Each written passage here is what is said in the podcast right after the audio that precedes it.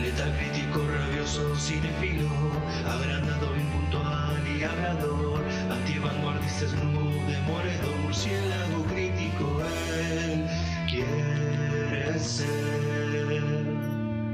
Buenos días, buenas tardes, buenas noches, bueno, lo que sea que estén teniendo, bienvenidos a otro podcast del ámbito murciélago. En el día de hoy hablemos de la peli de DC de 2021 dirigida y escrita por James Gunn. Hablo por supuesto de Suicide Squad, Escuadrón Suicida. La 2. No me queda muy claro, a nadie creo. Protagonizada por Margot Robbie, Idris Elba, John Cena, Joel Kinnaman, Sylvester Stallone, Viola Davis, Jay Courtney, Peter Capaldi, entre otros. La sinopsis dice, la oficial del Departamento de Inteligencia de los Estados Unidos, Amanda Waller, ha convocado a un grupo de individuos dispares y viles que no tienen nada que perder este equipo, formado por los supervillanos más peligrosos, recibirán el arsenal más poderoso al alcance del gobierno y se enfrentarán a una complicada misión para derrotar a una enigmática entidad. Bien, hablando un poco más eh, del cercano antecedente eh, o adaptación del Escuadrón Suicida, la mente va lógicamente a la comparación con la peli de 2016. Una peli que vi en cines cuando se estrenó y la verdad es que me la pasé bien. Por ahí sufre de lo mismo que la Liga de Justicia versión de Joss Whedon, a la que el segundo revisionado no le ayuda para nada. Ya ni hablemos de un tercero o cuarto. Suicide Squad está entretenida, pero si se la mira con atención, es medio desastre. La peli tiene personalidad, pero no tiene estilo. Es especial por el hecho de serlo, ¿no? Esas presentaciones de los personajes con muchas luces y armas, granadas, responde más a llamar la atención que a algo natural. Cuando se anunció esta peli, no tanto como una secuela, pero sí como, como una especie de reinicio, me causó un poco de rechazo, porque la verdad, un reinicio con tan solo 5 años de diferencia, por ahí se me hizo algo molesto, ¿no?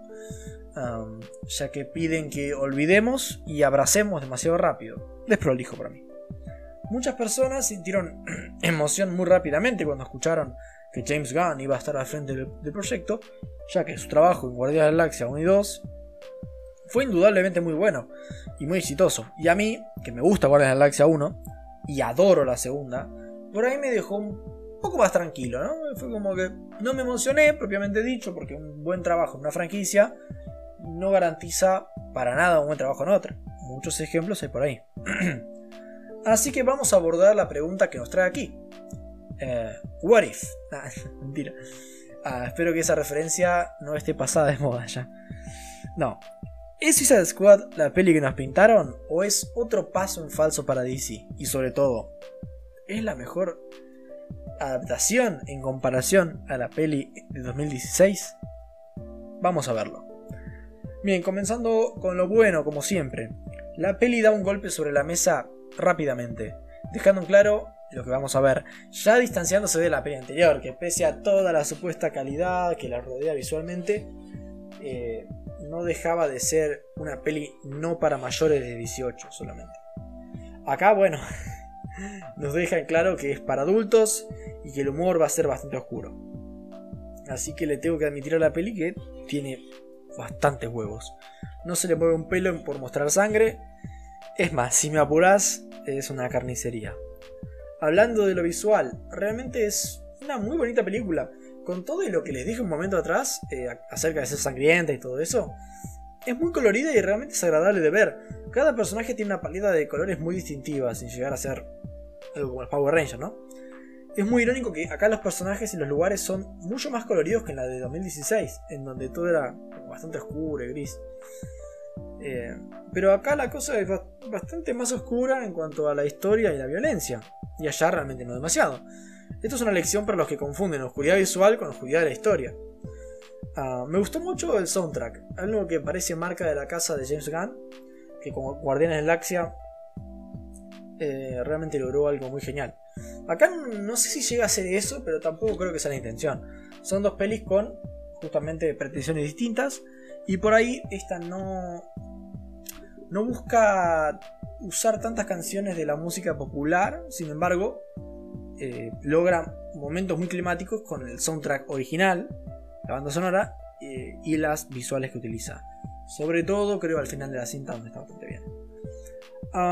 otra cosa que me gustó bastante y de lo que realmente se habló poco en cuanto a críticas y mediáticamente es todo lo que la peli critica a Estados Unidos y sus películas, digamos.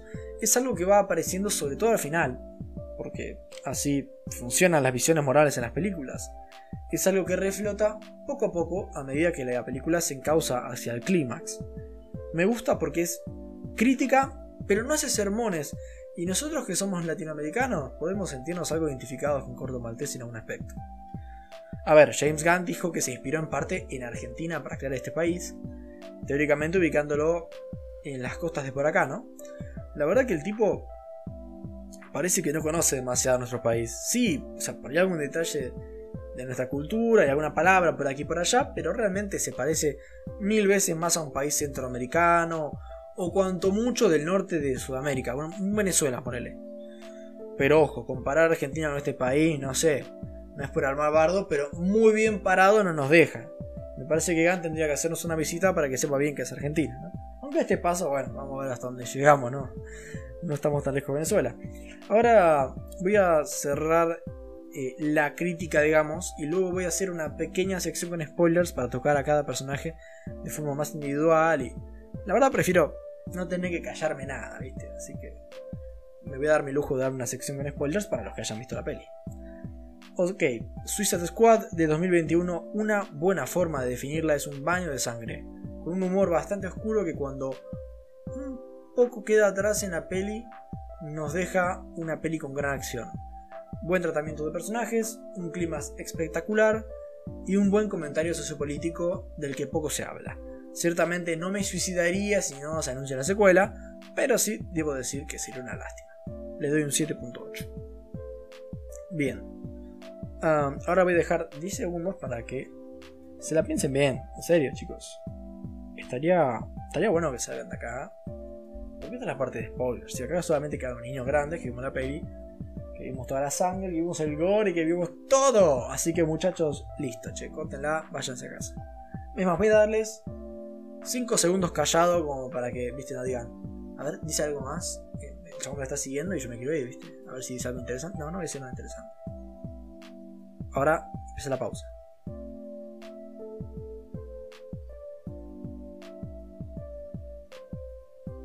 Ahora arranquemos con los spoilers. Vamos a hablar de los personajes. Realmente debo decir que la decisión de matar a la gran mayoría del escuadrón en casi la primera escena de la peli, a primera instancia no me gustó demasiado. O sea, no me malinterpreten, es la forma de la peli de establecer el tono. Y un poco ya decirte, si no te gusta esto, andate por favor. Si te bancaste esto, vas a estar bien por el resto de la peli. Y no voy a negar que tiene sentido, sin embargo, no sé. Me pareció algo anticlimático tal vez tener a tantos y tan buenos actores para que estén dos segundos. ¿eh?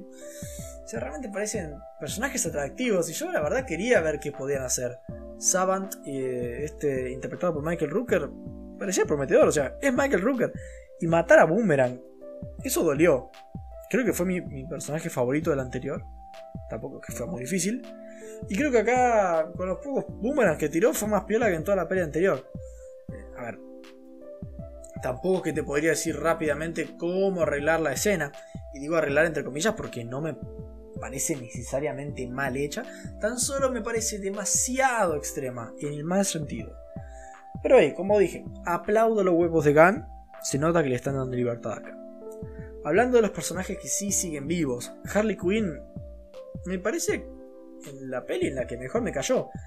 Estuvo bien, no demasiado sexualizada, que tampoco pareció demasiado sexualizada la primera peli, o sea, normal, yo qué sé. Me gustó más su acción en of Prey, que me pareció fácilmente lo mejor de esa poco memorable película de 2020. Acá fue, fue mejor más desde el personaje y cómo está escrito que otra cosa. La acción rivaliza con la de esa otra peli, pero en mi opinión un escaloncito más abajo. Pero hey, haciendo la sumatoria con su desarrollo y escritura, acá sale ganando en total. Aparte me gustó la verdad que se le haya dado un rol justo. Es lo que tenía que estar, eh, ni más ni menos. Muchos por ahí eh, sintieron innecesaria toda la trama de ella con el presidente y eso, pero en la personal no se me hizo tan larga como para que me moleste. Estuvo bien la verdad. Hablando de Bloodsport, subvirtió mis expectativas. Por ahí lo veía demasiado parecido a Deadshot de la primera peli. Y eso me parecía un poco. Uy, desprolijo parecía. Pero más allá de que sí es bastante parecido en varios detalles, hace lo suficiente para ser un personaje con una personalidad particular y distinta. Tanto así que creo que ambos personajes podrían llegar a convivir y no habría demasiado problema. Y un detallito, su arma es demasiado genial. Flashera, sí, pero muy genial. Ah, Rick Flag. Bien, debo confesar que Joel Kinnaman me encanta. Eh, desde que lo vi en la primera temporada de, de Altered Carbon quedé fascinado por su carisma. Un actor que no es demasiado histrónico, pero tiene expresiones poderosas.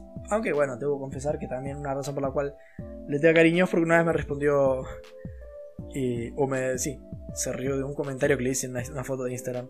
Así que Joel y yo, yo creo que podríamos decir que somos amigos, buenos amigos. En la primera película, este Rick Flag fue un personaje bastante X. Un militar bastante promedio y paremos de contar ahí, mucho más no había. Acá, aunque no me parece un gran personaje, con pocas escenas creo que Gunn logra esbozar algo de Flag. Ya te digo, sin ser el MVP o conectar con toda la audiencia, logra hacer algo orgánico con su actitud más pacífica por ahí que el resto del escuadrón. Lo perfilan y muestran como realmente el único héroe del grupo. Eh, y realmente me dejó bastante triste cuando murió. Porque era el único que realmente era altruista, Edo, ¿no? Piénsenlo. Era el único del grupo que estaba ahí por convicción y no por egoísmo. poco que decir de King Shark. Me gusta por ahí más el diseño que, le dieron en Flash, que realmente era como súper amenazante y todo. Pero creo que viendo cómo está escrito en la peli funciona bien y tiene su sentido así como está. Me pareció un personaje demasiado encantador realmente, pero estuvo bien creo. Hablando de Peacemaker, bueno, no me cae bien el tipo, no me cae bien. Pero contrariamente a algunas personas, algunos críticos incluso, me parece un personaje bárbaro realmente, un tipo evidentemente dañado por su padre que lo convirtió en este ultra fanático americano, que al final de la película hace lo que hace por eso. Y es que la peli nos, nos había dado todas las pistas para que después, cuando hace lo que hace, no nos parezca raro. El personaje hace lo que el personaje haría en esa situación, velar por los intereses de su país y su país solamente.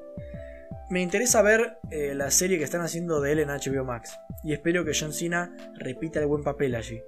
Y es que aunque no lo veo un gran actor, realmente no lo veo. John Cena me cae bien, tendrá su carisma, no lo veo un gran actor.